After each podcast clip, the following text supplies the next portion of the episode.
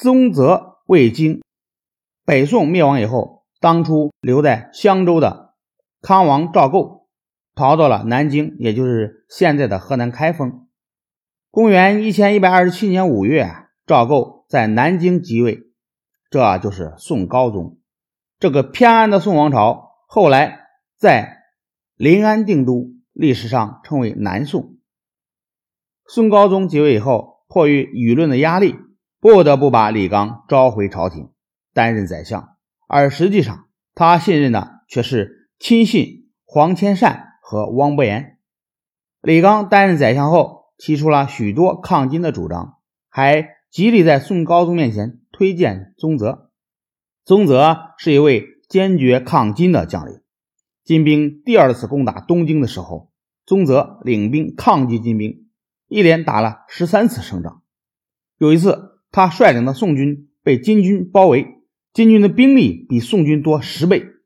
宗泽对将士们说：“今天进也是死，退也是死，我们一定要从死里杀出一条生路来。”将士们受到他的激励。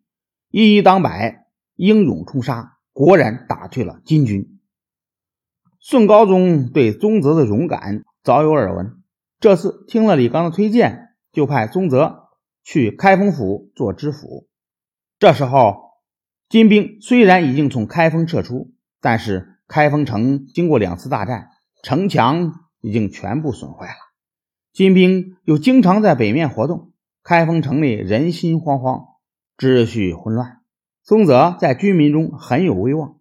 他一到开封，就杀了几个抢劫犯，开封的秩序便渐渐的安定下来。宗泽到了开封之后，积极联络各地民众，组织起来的义军。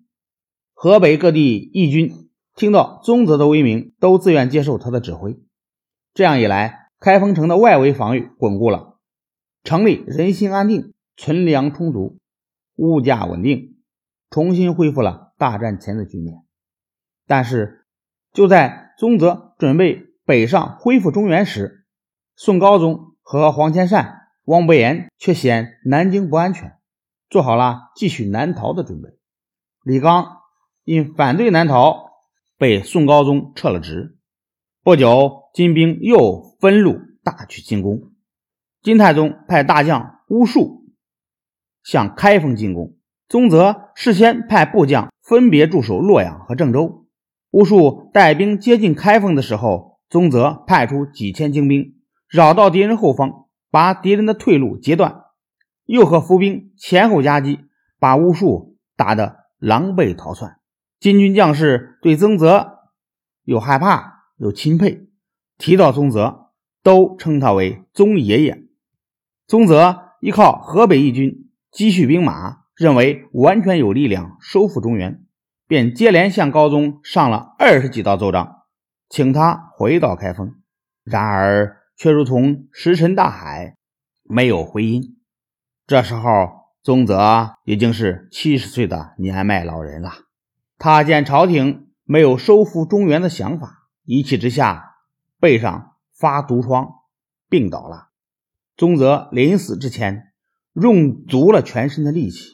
呼喊：“过河，过河，过河！”然后才闭上眼睛。开封军民听到宗泽过世的消息，没有一个不伤心流泪。宗泽去世之后，宋朝派杜充接替宗泽的职位。杜充是个昏庸无能的人，他一到开封，就把宗泽的一切防守措施都废除。没多久，中原地区。又全部落到了金军的手里。